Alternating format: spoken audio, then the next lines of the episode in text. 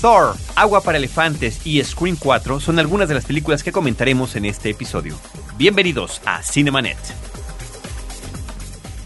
El cine se ve, pero también se escucha. Se vive, se percibe, se comparte. Cinemanet comienza. Carlos del Río y Roberto Ortiz en cabina.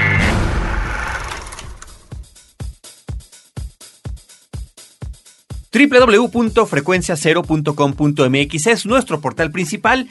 Este es el programa dedicado al mundo cinematográfico y el día de hoy regresamos a algo que teníamos de alguna manera olvidado porque habíamos hecho varios programas especiales sobre otro tipo de cobertura cinematográfica. Regresamos a la cartelera. Soy Carlos del Río, les saludo y no podría hacerlo si no estuviera a mi lado mi querido amigo Roberto Ortiz. Carlos, el día de hoy vamos a hablar de una película que se esperaba mucho de ella en términos comerciales, la película de Thor. Y por otra parte hay también un documental que gana un Oscar que me parece que es muy interesante porque aborda el problema de la crisis de esta hecatombe económica que se suscita en uh, Islandia, que se traslada a Estados Unidos y que después uh, eh, desequilibra las finanzas en todo el mundo. Inside Job, película que en México se llama Dinero Sucio y que comentaremos también el día de hoy. Pero ¿qué te parece, querido Roberto, si arrancamos con esa película que tú mencionas? Efectivamente ha sido un hitazo comercial. Es curioso porque la película se está estrenando en México y muchos otros países una semana antes de que lo haga en Estados Unidos hasta el próximo 6 de mayo. Pero bueno, nosotros ya la vimos, una cinta dirigida por Kenneth Branagh y protagonizada por Chris Hemsworth. Pero también a su lado se encuentran ni más ni menos que dos actores ganadores del premio Oscar, como lo son Anthony Hopkins en el papel de Odín y Natalie Portman como Jane Foster. Sí, aunque Natalie Portman como presencia hermosa, de acuerdo a cómo lo registra la cámara, pues eh, no es ni mucho menos eh, el platillo a desear por parte de un eh, sino enviado del futuro o más bien de otro planeta, sería el caso de esta película, eh, sí de un desterrado de una tierra llamada Asgard. Sí, efectivamente, Roberto, la mitología nórdica fue retomada por Stan Lee para los cómics de Marvel y eh, Thor es uno de los personajes principales en lo que tiene que ver con la, ahora sí que la mitología de, los, de las propias historietas de la novela gráfica y demás. Y miembro además de Los Vengadores. Esta es una de, esas varias películas como Iron Man, como Capitán América, como Hulk, como esta misma Thor, que se están previendo para lo que es la película de los Vengadores de Avengers. Pero, curiosamente, mientras estamos haciendo esta, esta, grabación, resulta que por diferentes razones corre peligro la producción de Avengers. Esperemos que esto yo supongo que será uno de tantos rumores que han surgido en torno a ella pero esperemos que todo salga bien. Thor, la película, Roberto, dirigida por Kenneth Branagh, un director, un actor muy connotado, que me parece nos deja una película simple y sencillamente palomera, disfrutable hasta cierto nivel, pero que desafortunadamente y en tiempos tan complejos como lo es la competencia eh, cinematográfica en lo que tiene que ver con los temas de las adaptaciones del cómic. Ya estamos viendo que inclusive una serie tan exitosa como fue de las películas de Spider-Man ya va a encontrar un reboot, que Superman va a ser reelaborada por tercera ocasión. Y Thor creo que no nos trae nada nuevo, nada contundente, nada novedoso. Y sí, curiosamente, un humor inclusive diría yo capulinesco que no le sienta nada bien. No, yo creo que no es un humor tan grosero como el de Capulina, aunque era el campeón del humorismo blanco, hay que decirlo. Sí, no, no, grosero, sino de pastelazo, de portazo, ¿no? De... Bueno, yo diría grosero de, ramplón. En el caso de Thor, ahí Entonces sí, entonces sí es así. En el caso de Thor, me parece que falla ese humor, sobre todo cuando se da el paso eh, de un tipo de realidad a otro de lo que es la tierra de Asgard a lo que es el planeta Tierra, ¿sí? En principio tenemos en Asgard una especie eh, de ambientación medieval con eh, personajes eh, de algunos amaneceres, si nos remitiéramos a lo que es la historia en el planeta Tierra y sobre todo de la humanidad. Aquí es donde creo que pudieron manejarse los ingredientes de humor de una manera más contundente. Me refiero a esta presencia por parte de Thor en la Tierra, donde obviamente eh, él maneja una conducta, un comportamiento que es el que sabe manejar en su tierra eh, con eh, sus parientes, con la sociedad, porque además él estuvo a punto de ser elegido rey y en la tierra, por lo tanto, se comporta como él suele hacerlo, en su tierra de origen. Ahí me parece que la película desaprovecha estas anotaciones. La otra cuestión el diseño escenográfico que vemos desde el principio es aparatoso, es aplastante. Eh, y cuando uno ve los elementos eh, iniciales, uno diría, la película va a ser muy rutinaria. La ruptura que se da a partir del el destierro del personaje de Thor y que cae en la Tierra, y que esto coincide con las investigaciones que está haciendo una científica que es interpretada por Natalie Portman, que de alguna manera tendría que ver con esa conexión que de alguna manera se puede dar en el tiempo y el espacio de una entidad planetaria a otra. Bueno, pues ahí encontramos eh, nosotros eh, este elemento, digamos, mitológico que sería el destierro de esta tierra, que es la tierra de la abundancia, la tierra de la felicidad donde vive este Thor. Pero también tenemos, creo, eh, referentes fílmicos y en este caso referentes a clásicos del cine. Yo en estos momentos simplemente mencionaría una película que es El día que paralizaron la Tierra de Robert Wise. En el caso de la película de Robert Wise veíamos la presencia de un robot en la Tierra y este robot llegaba con intenciones pacifistas, sí, con intenciones pacíficas, sin embargo, de advertencia a los habitantes del planeta Tierra para que cejaran, para que dejaran a un lado eh, sus desavenencias, las disputas, las pretensiones bélicas, porque de lo contrario, si esto continuaba en esa degradación por parte de los humanos, entonces sí, el planeta Tierra eh, podría destruirse. Bueno, pues en este caso lo que vemos es también un robot un robot que ahora, con los efectos especiales y la tecnología actual, pues obviamente el robot de Robert Wise de la película El día que paralizó la Tierra resultaría pues ridículo, pero a lo que voy es que... Es el mismo concepto, a la hora de es el mismo, concepto. es, eh, es, el robot Gort, por ejemplo, se llama claro, Porque este robot llega a la Tierra, pero la determinación es que destruya no solamente a Thor, sino a cualquier cosa que tenga enfrente de sí. De tal manera que es eh, interesante cómo este robot, que es toda la tecnología incorporada, escupe fuego, como si se tratara de uno de estos eh, dragones europeos del medievo. Y es precisamente esta ambientación un tanto medieval lo que vemos en la tierra de Asgard. Sí, yo creo que la película sufre mucho cuando todos nos trasladamos junto con el personaje protagónico a la Tierra. No solamente él pierde sus poderes divinos, que lo convierten prácticamente en un dios, y se vuelve un humano que está expuesto a cualquiera de nuestras eh, penurias físicas, ¿no? Al hambre, a la sed, a, ser eh, sedado por una inyección o paralizado con un arma de estas de energía eléctrica, sino que a la hora en que sus compañeros de Asgard llegan a la Tierra, se ven absolutamente ridículos en sus vestimentas y parece que fueron sacados vilmente de una feria. Como tú decías, este robot que viene a destruir a Thor, bueno, afortunadamente lo hace eh, en ese pueblucho de Nuevo México en el que se supone que transcurre la película, que no se ve más que un set cinematográfico donde no se siente ninguna presencia humana, que alguien realmente viva allí. No es un pueblo de dos o tres cuadras, pareciera un viejo pueblo del oeste. Esa, esa parecería que es la intención, como si fuera el gran duelo que tuviera que tener el héroe casi al final de la película. Me parece que la cinta eh, raya en lo simplón, Roberto. Sí están por ahí esas referencias a Tony Stark, a lo que podría ser el personaje de Bruce Banner de Hulk y las conexiones que habrá, sobre todo ya saben en la secuencia que está después de los créditos finales, que es lo que se está acostumbrando en estas cintas para poder hacer la conexión hacia los Vengadores, ¿no? Pero fuera de eso, eh, veo con mucha tristeza que la cinta no me aporta nada y no solo eso, Roberto, sino que siento una presencia súper archi recontra desperdiciada de Natalie Portman. Bueno, estamos viendo también, no sé si la degradación, pero sí el cambio que hace Kenneth Branagh que nos tenía acostumbrados a una serie de adaptaciones de las obras de Shakespeare, donde también hay duelos de otro tipo, a estos duelos que son propios eh, del cómic, en este caso, y me parece que no lo resuelve del todo bien eh, Branagh no es ni mucho menos un director eh, que sepa manejar el cine de acción. No existen esos antecedentes, digo, sí en las obras eh, basadas en Shakespeare, pero me parece que el elemento bélico se maneja de otra forma.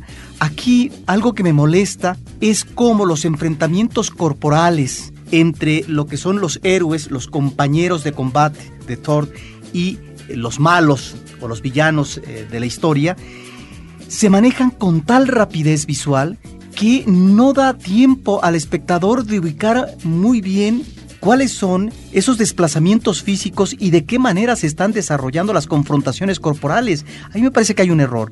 Sabemos que efectivamente en este tipo de películas eh, de acción acelerada, eh, los duelos son así, Carlos, pero en esta ocasión no eh, damos cuenta de nada. De nada en absoluto y bueno, finalmente es una tristeza que se repite película tras película, ¿no? Donde se supone que hay un trasfondo de historia eh, importante, interesante, ¿no? En este caso, la combinación de la mitología con el cómic estadounidense y que al final de cuentas, pues todo se tiene que resolver a trancazos, ¿no? Simple y sencillamente. Pero hablemos de algunas cosas que creo que, que habría que destacar. Insistiré, la película aburrida no es, ¿no? Se pasa uno de manera palomera sin ningún problema lo que dura. Pero me parece que el personaje de Loki, que es interpretado por Tom Hiddleston, me parece que está muy bien.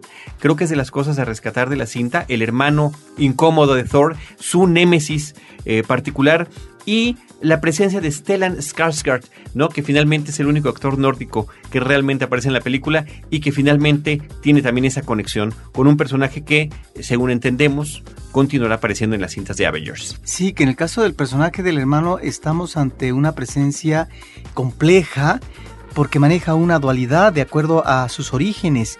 Y en el caso de la idea del padre, que es eh, el rey Odín interpretado por Anthony Hopkins, uno pensaría como espectador, claro, la película no tiene la complejidad como para que uno considerara eso, que a lo mejor lo que fue el rescate de este niño en medio del fragor de la batalla, ¿sí?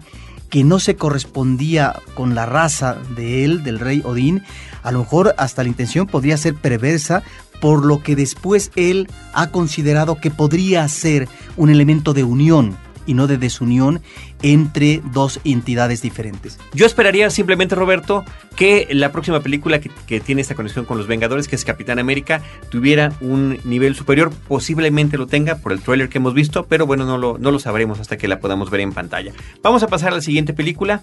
Es Agua para Elefantes, Water for Elephants de Francis Lawrence y que es protagonizada por Robert Pattinson y Reese Witherspoon. Aquí Roberto el, asunto para muchas cinéfilas será ver a Robert Pattinson fuera de la saga de Crepúsculo. Pues sí, se le ve y realmente se saca muy poco provecho. Eh, fuera de esta saga que tú manejas, Carlos, en esta película es una presencia desangelada, igual eh, como la de eh, El que sobresale, me parece, es el eh, personaje que interpreta Christoph Waltz, que ya lo conocimos por que cosechó un Oscar por una película interesante. Y aquí me parece que esta cinta que nos remite al ambiente circense, si bien es cierto que está basada en eh, una obra literaria importante, hay eh, cosas que no se ajustan en el manejo de la historia y que me parece que se quedó corto el director en el tratamiento de la historia. Por un lado, lo que en principio tendría que haber sido, sí, la película tiene el enfoque romántico, lo sé, con respecto a esta necesidad de lograr cuajar eh, un amor de jóvenes, eh, no obstante que hay un tercero en discordia que se interpone pero la historia se desarrolla en medio de la depresión económica estadounidense, de tal manera que uno cuando menos esperaría es cierto rasgo realista o eh, de cierto dramatismo con respecto a una realidad dura, seca, que se está imponiendo en el pueblo estadounidense, que está lanzando al desempleo a miles de ciudadanos y que andan buscando de manera urgente cualquier empleo que les pueda resarcir lo que sería el manejo diario de su economía. Bueno, ahí me parece que es muy burdo la forma como en la historia, me refiero al tratamiento, eh, esta situación de precariedad material que se vive en el pueblo estadounidense, pues se emparenta con lo que sería el azote por parte de un personaje que sería el villano de la película, que es el dueño del circo, en donde pues lanza de los vagones a una serie de trabajadores del circo eh, cuando obviamente no tiene eh, con qué pagar, ¿no? En fin, ese me parece que es un elemento eh, que es fallido en, la película. Hay otra cuestión que es la que se refiere al ambiente del circo. Me parece que ahí también, salvo dos escenas que de alguna manera describen lo que es esta presencia festiva y que logra cautivar al público masivo, no se logra tratar de una manera que resulte un atractivo visual, como me parece que sí lo tuvieron en su momento otras películas estadounidenses, hollywoodenses, las, las películas, me estoy refiriendo tal vez a Trapecio, o una cinta con Charlton Heston que si no me equivoco se tituló El espectáculo más grande del mundo, una cosa así. Me parece que ahí también la película falla, es muy pobre la manera como nos muestra este ambiente festivo del circo ya en acto de representación. No con respecto a lo otro que me parece que cuando menos sí está apuntalado, que es el día a día y este transporte cotidiano de ir de una ciudad a otra para tratar de lograr el mejor espectáculo. Y luego lo que sería el fundamento de la historia, lo que sería el drama, me parece que también es muy débil es esta pasión contenida por parte de Jacob y Marlena, que son los personajes jóvenes, eh, frente a esta mirada fustigadora, frente a, a, este celo, a esta rabia por parte de August, que es el esposo, el dueño del circo, el esposo de Marlena. Ahí son eh, hay tres aspectos que me parece que eh, son eh, tratados de manera muy pobre y que eso hace que la película no sea tan atractiva como pudo haberlo sido, porque mira, producción tuvo. Y bueno, hay que mencionar, por supuesto, la fotografía de Rodrigo Prieto. Por supuesto, y seguir echándole el vistazo el ojo a Christoph Waltz, eh, ya lo mencionabas tú al inicio, él es el personaje antagónico en la película, él es el que interpretó a Hans Land en Bastardo sin Gloria, por la cual se llevó cualquier tipo de reconocimiento que podamos imaginar y que después lo vimos bastante deslucido en la película de la uh Verde. Quisiéramos pensar, ahora eh, estamos viendo además que ya está siendo de alguna manera etiquetado en las películas en Hollywood porque será el papel del villano el que él tendrá que interpretar. Vamos a ver si se puede desmarcar primero de esa etiqueta y después ver si logra hacer otras cosas que estén a la altura de ese ejemplar y fabuloso papel en el que lo vimos o si será acaso una de esas llamaradas que nada más podemos ver ocasionalmente. Ahora, es el mejor actualmente en la película, ¿eh? Sí, porque Reese Witherspoon con todo y su Oscar por Walk the Line, pues finalmente no logra terminar de lucir ni de distinguirse, ni de que la encontremos particularmente adorable en un sentido u otro, ¿no? Y es que como la belleza real de una historia, yo no me lo creo. Muy bien. Esa fue Agua para Elefantes, Water for Elephants. Y de ahí nos vamos, eh, Roberto y querido público, a la cinta Scream 4.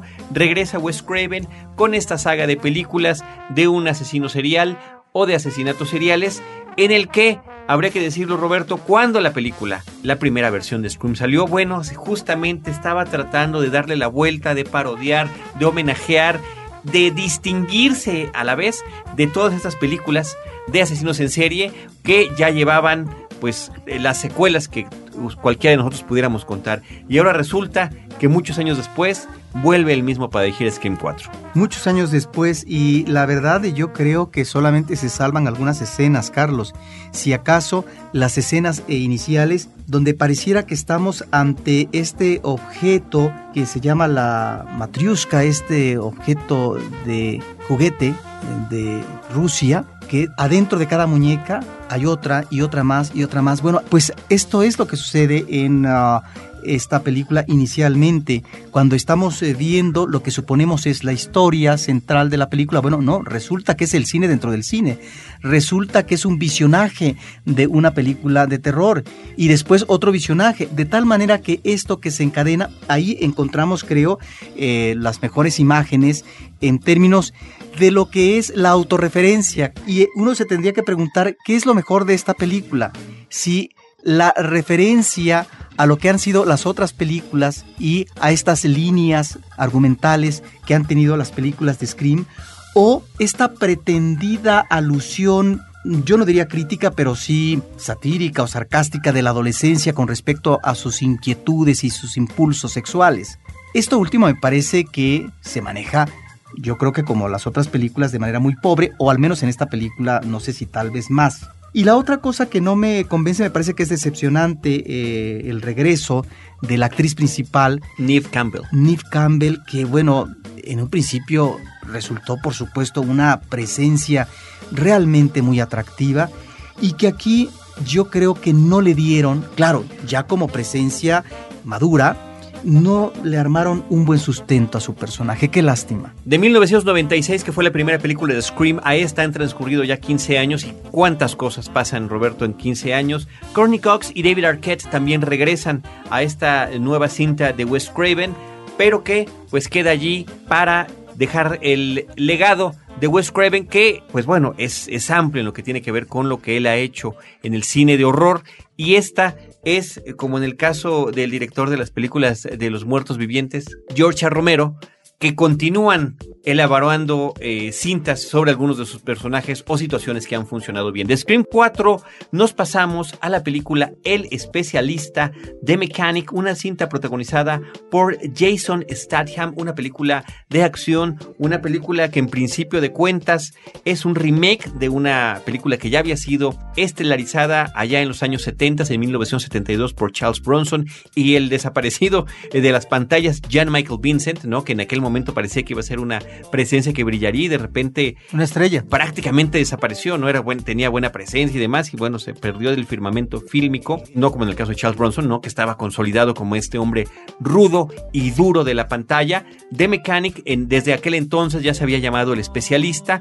El especialista es el título que le están poniendo también aquí en nuestro país y pues Jason Statham Roberto creo que sin llegar de ninguna manera a las alturas de, de actores de acción que lo han precedido pensaría yo en esta camada de actores de los años 80 en las que tuvimos a Arnold Schwarzenegger, a mm, Bruce Willis, a Sylvester Stallone, a todos ellos que de alguna manera u otra, para bien o para mal, continúan con alguna presencia fílmica, no ha logrado llegar ningún otro actor desde los 80 que se haya consolidado bien en el papel de héroe de acción a lo largo de varias cintas. Una posibilidad la pudo haber tenido ahí The Rock, pero de repente se puso a hacer estas películas, estas comedias infantiles y demás.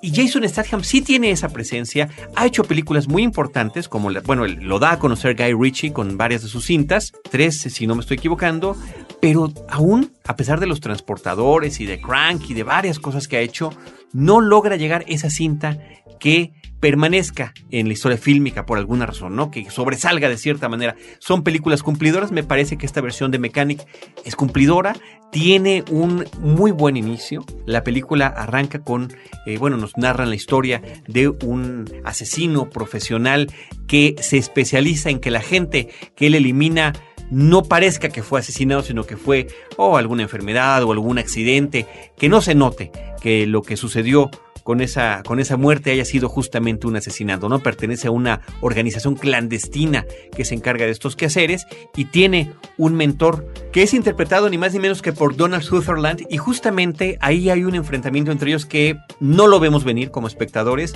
y que de repente parecía Roberto que nos va a abrir las posibilidades hacia una gran película. Creo que lo malo es que ese es el punto máximo que logra la cinta en ese momento. Se integra después el personaje de eh, interpretado por Ben Foster, este actor que se le ha pasado con, con puros personajes atormentados en su trayectoria fílmica. Esta no es la excepción, no es el hombre que ha perdido a su padre, que está buscando alguna razón y dice, bueno, yo quiero ser como tú quiero también, quiero que me enseñes a ser un, un asesino profesional, el papel que había hecho en la cinta original Jan Michael Vincent. Y a partir de la unión de estos dos personajes y de una serie de traiciones es como se desenvuelve la película. Creo que es una película entretenida, que cumple, pero que no nos, no nos brinda esa promesa sobre la trayectoria consolidada, eso sí, no lo digo de ninguna otra manera, que tiene Jason Statham en el cine, el especialista de Mechanic. Cinemanet está de intermedio. Regresamos en un instante. Frecuencia Cero más cerca de ti. Síguenos por Twitter a través del usuario arroba frecuencia cero o bien únete a nuestra comunidad e interactúa con nosotros en www.facebook.com diagonal frecuencia cero. Esperamos tus comentarios, sugerencias y opiniones por estos medios. Ahora, diseñar y hospedar su página web será cosa de niños. En tan solo cinco pasos, hágalo usted mismo sin ser un experto en Internet. Ingrese a suempresa.com y active ahora mismo su plan. Suempresa.com, líder de web hosting en México. Los problemas, errores y vicios de la sociedad y sus integrantes tienen ahora un espacio para ser destroz... comentados. Efecto Antabús. Crítica social desde el humor ácido y el sarcasmo. www.efectoantabús.com. Un podcast de frecuencia cero. Digital Media Network. Cinemanet. Con la finalidad de enriquecer el trabajo y la formación del escritor de cine, a través de la reflexión e intercambio de enfoques, estrategias y experiencias, se crea en la Ciudad de México el primer encuentro iberoamericano de escritores cinematográficos, en donde convergen diferentes formas de escribir un guion, las técnicas, temáticas y los retos que se plantean los escritores de cine en el siglo XXI. Para Cinemanet, nos platica el presidente de la Asociación Civil de Escritores Cinematográficos El Garfio, Raúl Flores, sobre este intento por conocer las tendencias actuales de quienes plasman su imaginación a través de las imágenes.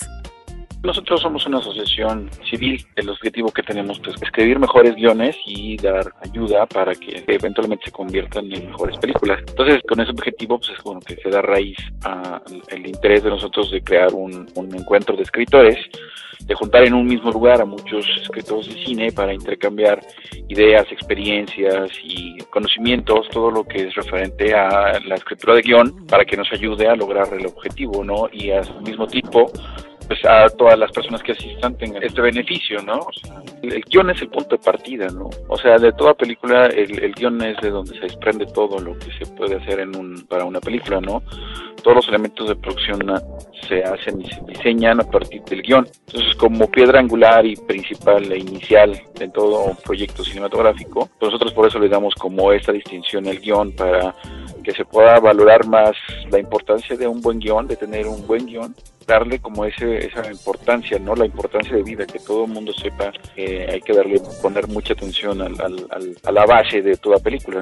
El encuentro va a ser del 6 al 9 de julio de, de este año en el Centro Cultural Universitario Tlatelolco de la, de la UNAM. Van a haber paneles, mesas de discusión, conferencias magistrales, pláticas.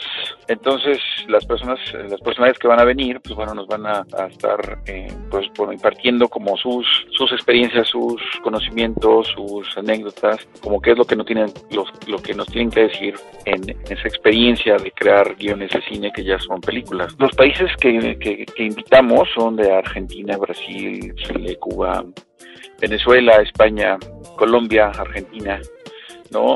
y México, por supuesto. Entonces las personalidades, pues bueno, hay entre varios nombres muy muy interesantes, como Vicente Leñero, ¿no? Guillermo Arriaga, de México, por ejemplo, Beatriz Novaro, Francisco Vargas, y también de, de los países de Iberoamérica que estamos invitando, pues bueno, hay nombres como también muy, muy importantes, como Eduardo Sasseri, ¿no? que su película El secreto de sus ojos ganó el Oscar a la mejor película extranjera hace un par de años. También el escritor de Ciudad de Dios, una muy buena película brasileña, un escritor brasileño, Braulio Mantovani, este, que son como por nombrar así como unos, ¿no? La convocatoria es pues, abierta para todos los países de, pues, de habla hispana, ¿no? Incluso este, eh, pues España y Portugal, ¿no? Que es como la toda la es lo que es la comunidad iberoamericana, ¿no? Y como que el perfil de las gentes que nosotros estamos interesados en que acudan al encuentro, pues bueno, son por supuesto eh, guionistas, ¿no? Ya guionistas este, que de alguna forma puedan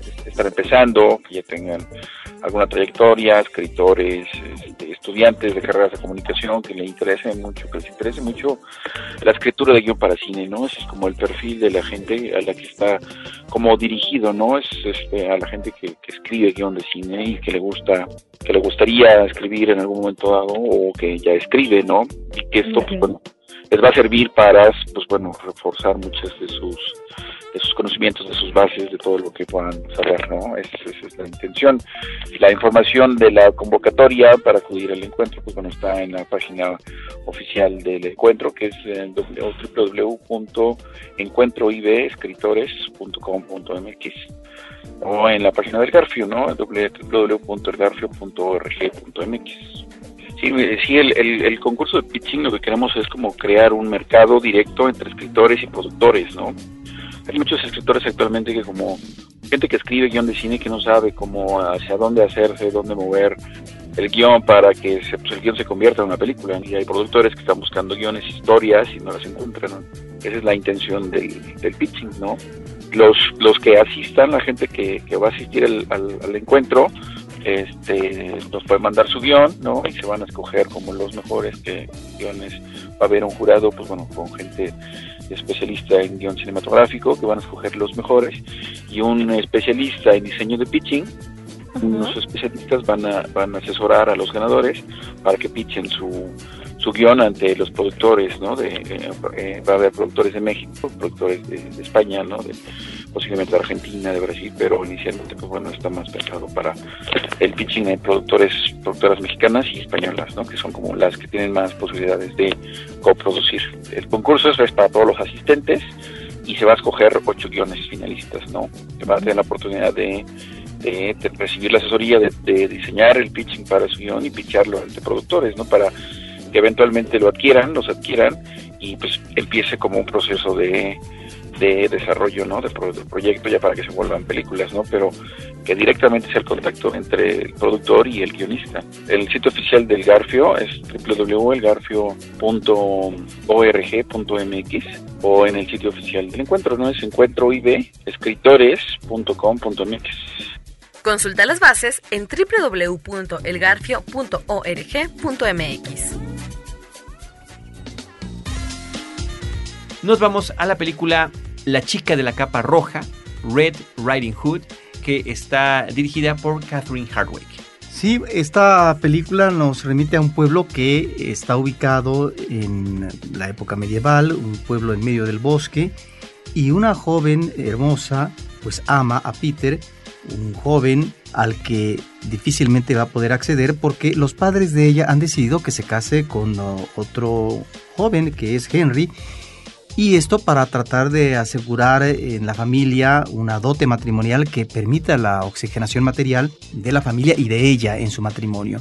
De tal manera que está en esta situación difícil de no poder acceder al hombre amado porque se le está imponiendo otro. Aquí me parece que estamos ante una nueva versión de la caperucita roja con algunos elementos argumentales que me parece que son sumamente atractivos a través, en este caso, del lobo feroz, que es el lobo, esta presencia eh, que conocemos eh, del mito del lobo eh, a partir de los años 30 en el cine hollywoodense y qué lástima, Carlos, porque realmente tenía la historia elementos jugosos, muy sugerentes eh, con respecto al manejo erótico que es totalmente desaprovechado por parte del director porque además estamos ante dos presencias masculinas y estamos ante un ámbito de intolerancia que se impone. Ella es ah, señalada como si fuera una bruja porque finalmente eh, puede tener comunicación con el lobo, esta presencia hostil que amenaza al pueblo con destruirlo. Bueno, ahí está esta película que finalmente está bien, me parece, que surjan en nuevas historias que parten de este cuento famoso que se manejó como un cuento de corte infantil, pero que sin embargo diferentes versiones que ha manejado el cine nos dan otras posibilidades, que son eh, las posibilidades del erotismo, las eh, posibilidades de lo que son la contención de los impulsos sexuales y por otra parte la presencia del lobo que podría tener efectivamente esa connotación sexual que le dan otros directores en el ámbito contemporáneo. Por ahí se le atribuye a Samuel Goldwyn, ese famoso productor de Hollywood, una cita que decía, el día que Hollywood se quede sin ideas filmaremos Caperucita Roja, ¿no? Bueno, eso ya ha sucedido en diferentes versiones, en diferentes ocasiones, con eh, versiones que se apegan más o menos a la historia clásica o no. La otra cosa que me llama la atención, Roberto, es que eh, simultáneamente tenemos estas películas en cartelera en México, Thor y Red Riding Hood, que tienen, ¿no? Se ubican de alguna manera o tienen el referente de la época medieval, ¿no? En el caso de Thor, con la mitología, con lo que sucede con los vikingos en la época medieval y como que la, vida de los asgardianos eh, de alguna manera se asemeja o se complementa con la de ellos y en este caso con la de la chica de la capa roja en, en esa época. Y nada más como dato curiosísimo, este fin de semana que pasó, que se ha comentado tanto en, en internet, uno de los, comentarios más simpáticos es que parece que vivimos un fin de semana medieval. Hubo una boda real, hubo una beatificación y hubo una ejecución, ¿no? Que, que, tiene eco a nivel mundial. Dijo, nada más faltaba por ahí, decía algún tuit, nada más faltaba que una princesa se robara a un dragón. Por otra parte, hay que hacer una recomendación hacia el episodio número 9 de nuestros queridos amigos de Horroris Causa. Es un episodio que dedicaron por completo hacia el personaje de Caperucita Roja y sus diferentes versiones fílmicas.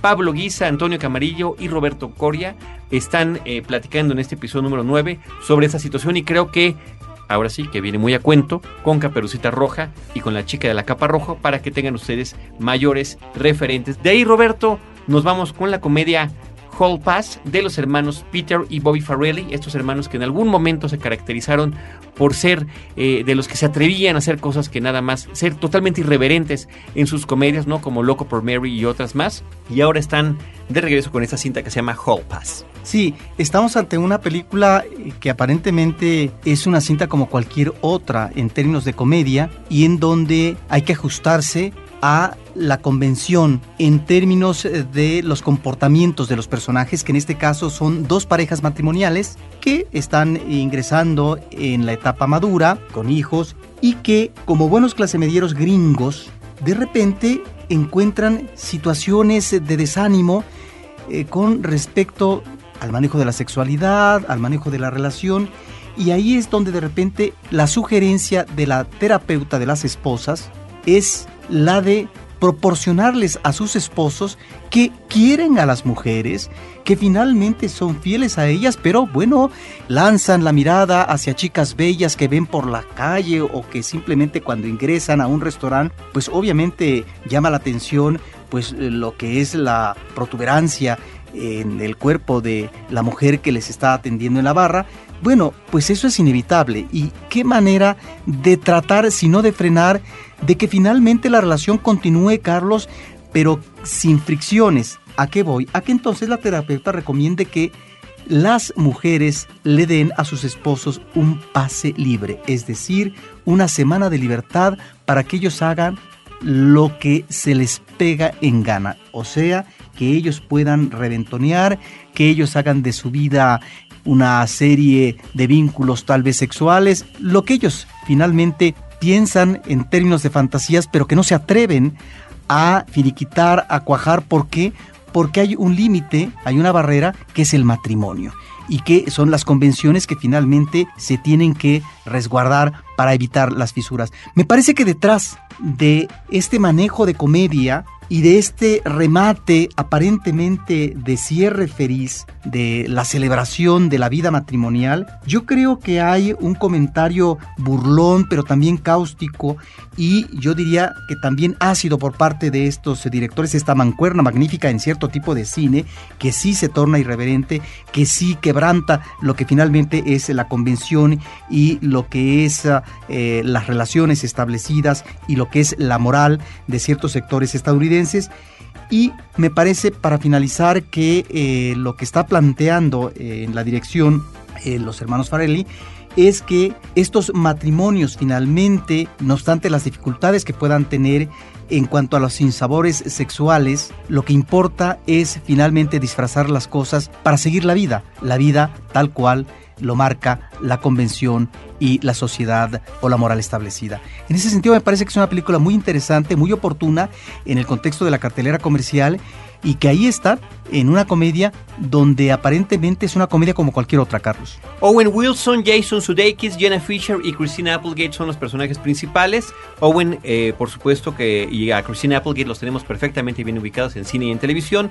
En el caso de Jason Sudeikis, bueno, por su trabajo en Saturday Night Live, en sus apariciones ocasionales en la serie de Theory Rock y Jenna Fisher de la serie The Office. En el caso de la mancuerna actoral masculina, aquí es espléndida, Carlos. Muy bien, ahí está un punto a destacar. Pase libre, Hall Pass de Peter y Bobby Farrelly, los hermanos Farrelly. De ahí nos vamos a una cinta que ya tiene un ratito que se estrenó, no la habíamos comentado, Roberto. Los Agentes del Destino es el título que le han puesto en este país. Y el título original es The Adjustment Bureau, protagonizada por Matt Damon y Emily Blunt. Una película, Roberto, que está basada en una historia de Philip K. Dick, este hombre en el que se han basado varias películas más o menos exitosas. La más, absolutamente más reconocible, más recordada y que más huella ha dejado ha sido la adaptación muy libre de su novela Do Androids Dream of Electric Ship? ¿Acaso sueñan los androides con ovejas eléctricas? Que en su versión cinematográfica se llama Blade Runner. Pero también Minority Report o Total Recall, ¿no? El Vengador del Futuro. Eh, son eh, cintas que se han basado en textos de este visionario de la ciencia ficción. Este no es el caso de Adjustment Bureau, es una historia que creo que ya se había adaptado previamente creo que es inclusive sin el crédito a Philip K. Dick en un episodio de La Dimensión Desconocida en la versión de los 80 que trata de una serie de personajes que están resguardando el destino de la gente. Nosotros podemos creer que tenemos el libre albedrío, pero resulta que si nos empezamos a desviar del camino, ellos intervendrán en algún momento, como es en el caso del personaje de Matt Damon, un político en ascenso que conoce a una mujer que no debe haber conocido, porque eso podría truncar su carrera y lo que finalmente, para lo que finalmente estaba predestinado. Es entonces un hombre que tiene que empezar a luchar contra estas fuerzas realmente sobrenaturales que están evitando lo que él puede considerar su felicidad personal. Sí, que estas fuerzas sobrenaturales sería el equivalente a la divinidad que finalmente establece los destinos de los humanos aquí en la tierra. Como punto de partida me parece que está muy bien eh, el argumento de la película y esta inquietud por parte del personaje principal de poder lograr, de poder establecer eso que tú mencionas, el libre albedrío. Es decir, si bien es cierto que hay un destino que se establece a través del tiempo, eh, sino como destino manifiesto que uno lo va labrando, bueno, en la película parece que el destino está establecido de antemano por parte de fuerzas superiores eh, que finalmente están por encima de la voluntad y del esfuerzo del ser humano. Eso me parece muy bien y en ese sentido me parece que hay algunos momentos muy interesantes y en términos de la adaptación me parece que eh, la forma como resuelven esta especie de congelación de tiempo y cómo pasan como de un ah, espacio a otro, eh, físicamente hablando, eh, me parece que es muy entretenido en la película. Eh, los personajes principales, actualmente, tanto la actriz como el actor Matt Damon, están muy bien, creo.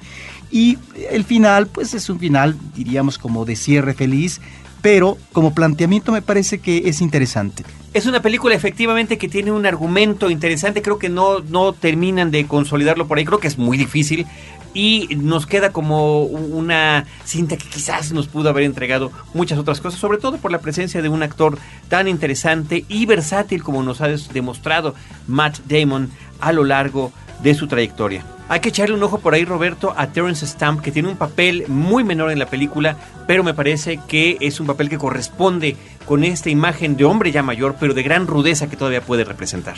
Pues ahora que lo dices, Carlos, tal vez estamos ante un homenaje a este actor Terence Stamp porque qué casualidad. En esta película de los agentes del destino es una especie de ángel que va a ser el que determine realmente situaciones ah, muy importantes para el personaje principal. Y resulta que hace ya varios lustros, en la época de Pier Paolo Pasolini, cuando hace la película de Teorema, el personaje de Terence Stamp es un ángel. Un ángel que llega al ámbito de una familia burguesa y que este ángel pareciera que es eh, el ángel exterminador, porque corroe a cada uno de los integrantes de la familia.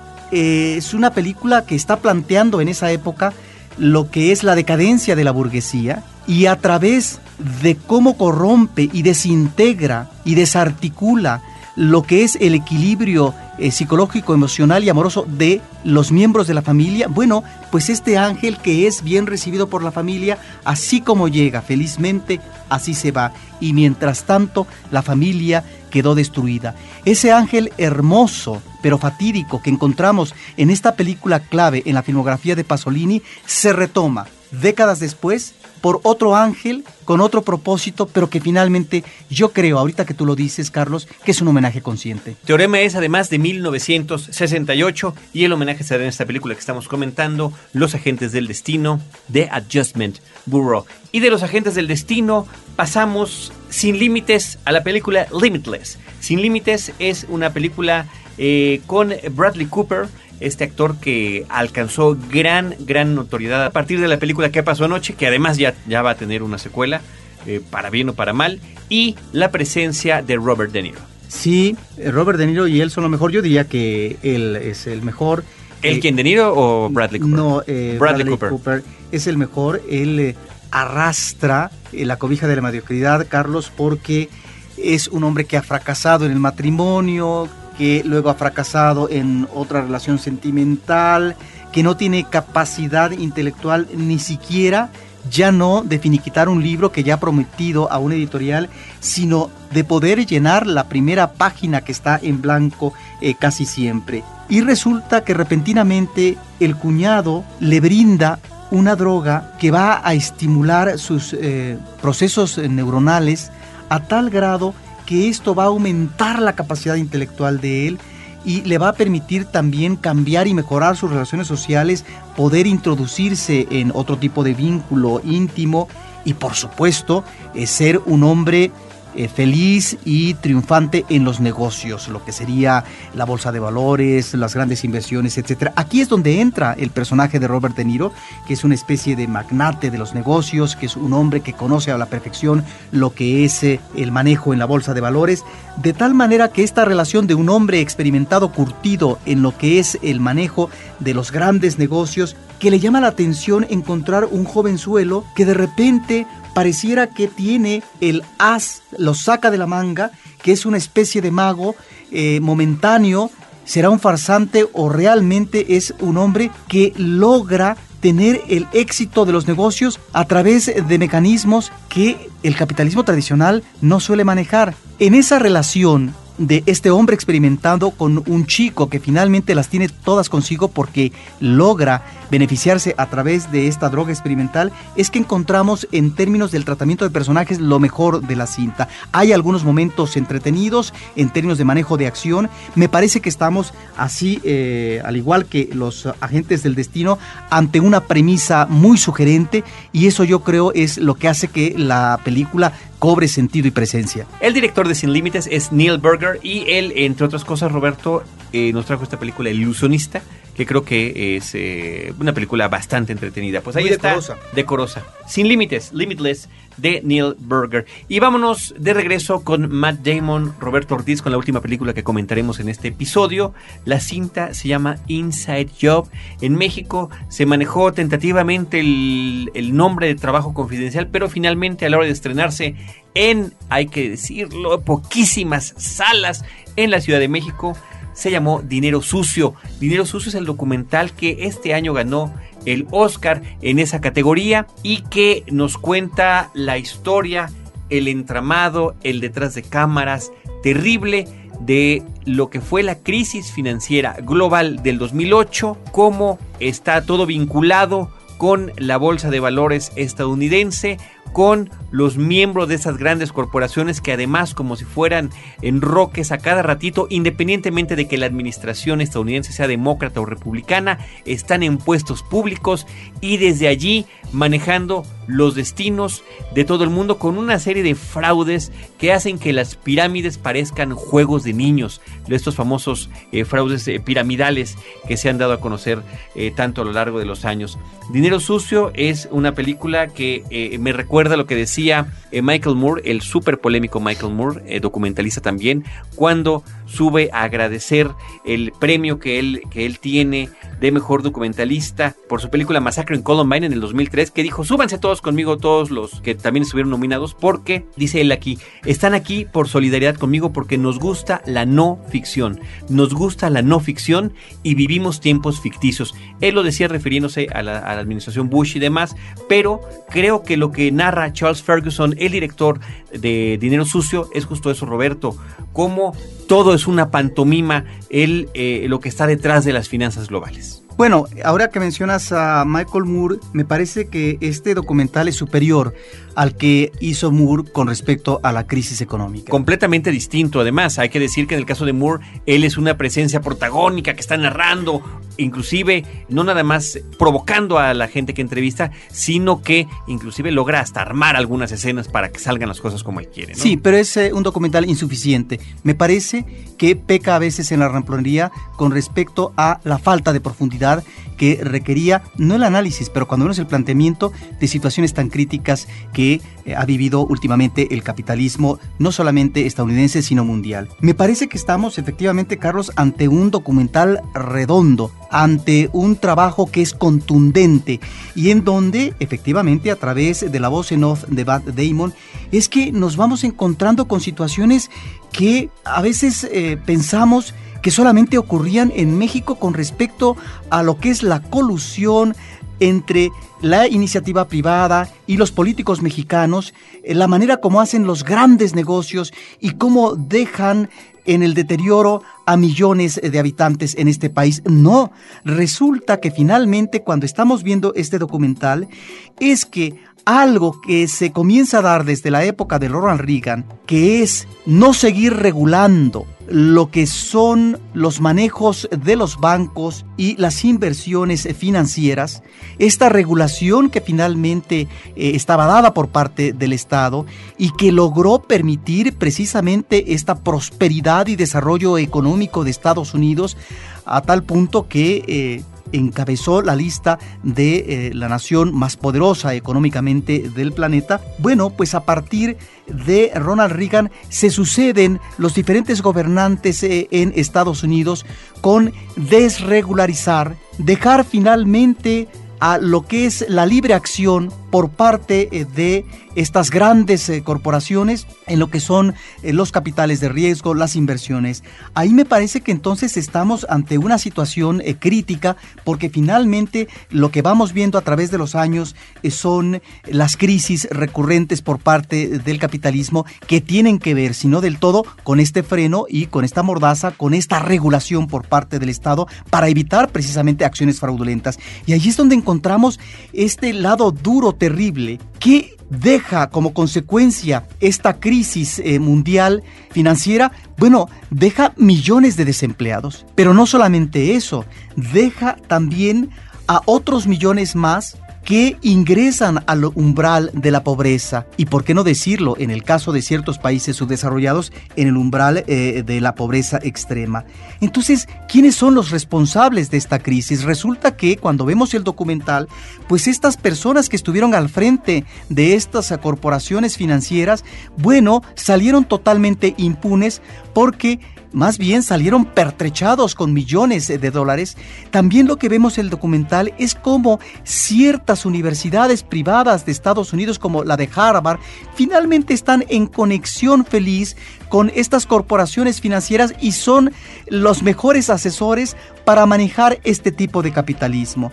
Estamos pues, yo creo, ante un magnífico documental y lo más triste de todo, eh, lo que se vuelve apabullante es cómo cuando vemos lo que es la transición política con eh, Barack Obama, que representaba no solamente para los estadounidenses, sino para eh, el mundo otras modalidades tal vez en el manejo de la política, bueno, cuando él integra a su gabinete a los mismos que finalmente fueron los responsables de estas crisis, bueno, pues nos encontramos ante cierta reforma o impulso de reforma por parte de Barack Obama, eh, reformas tibias que finalmente no logran transformar este mapa, que finalmente puede llevar más adelante al planeta a otras crisis que quién sabe a dónde nos dispare. El director no deja títer con cabeza, Roberto. El análisis trasciende décadas, administraciones presidenciales. Ahí estás tú mencionando la más reciente, supuestamente la más esperanzadora, que es la de Barack Obama.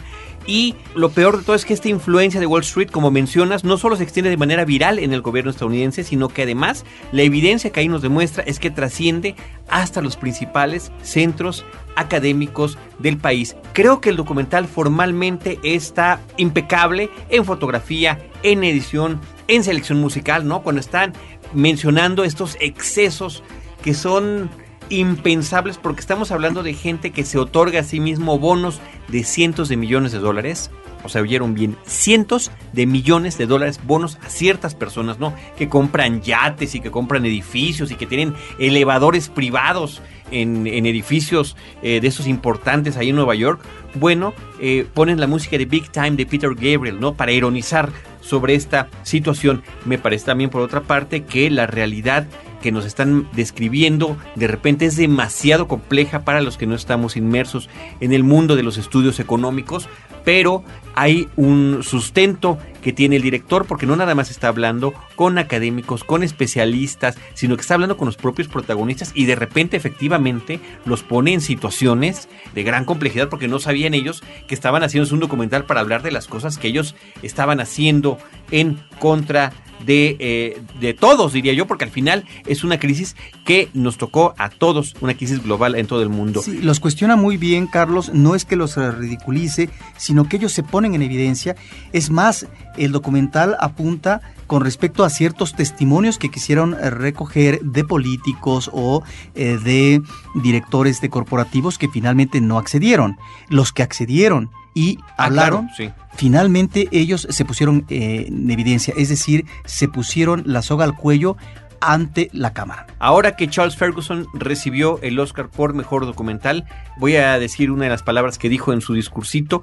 Dice, debo empezar por señalar que después de tres años desde nuestra horrible crisis financiera causada por fraude financiero, ni un solo ejecutivo financiero ha ido a la cárcel y eso está mal. Eso es lo que dijo Charles Ferguson cuando aceptó el Oscar, porque de verdad después de toda la evidencia que él está eh, dándonos ahí en pantalla, es increíble que no haya habido ni un solo responsable ante las autoridades. Dinero sucio, Inside Job, narrada por Matt Damon y dirigida por Charles Ferguson. Ahora, este documental hay que correr a verlo, Carlos, porque como está en pocos Pero va a desaparecer. Pocos, Roberto, literalmente pocos.